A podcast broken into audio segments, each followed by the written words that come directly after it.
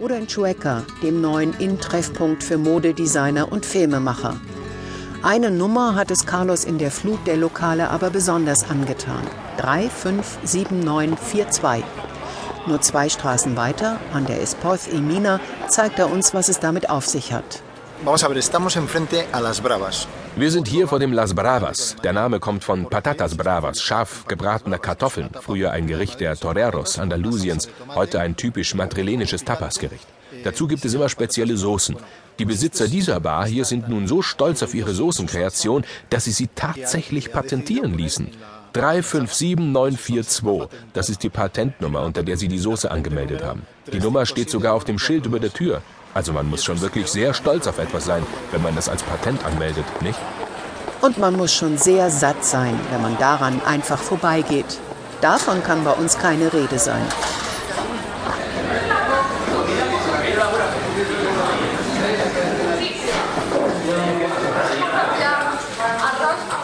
Keine Frage, was auch immer in 357942 steckt.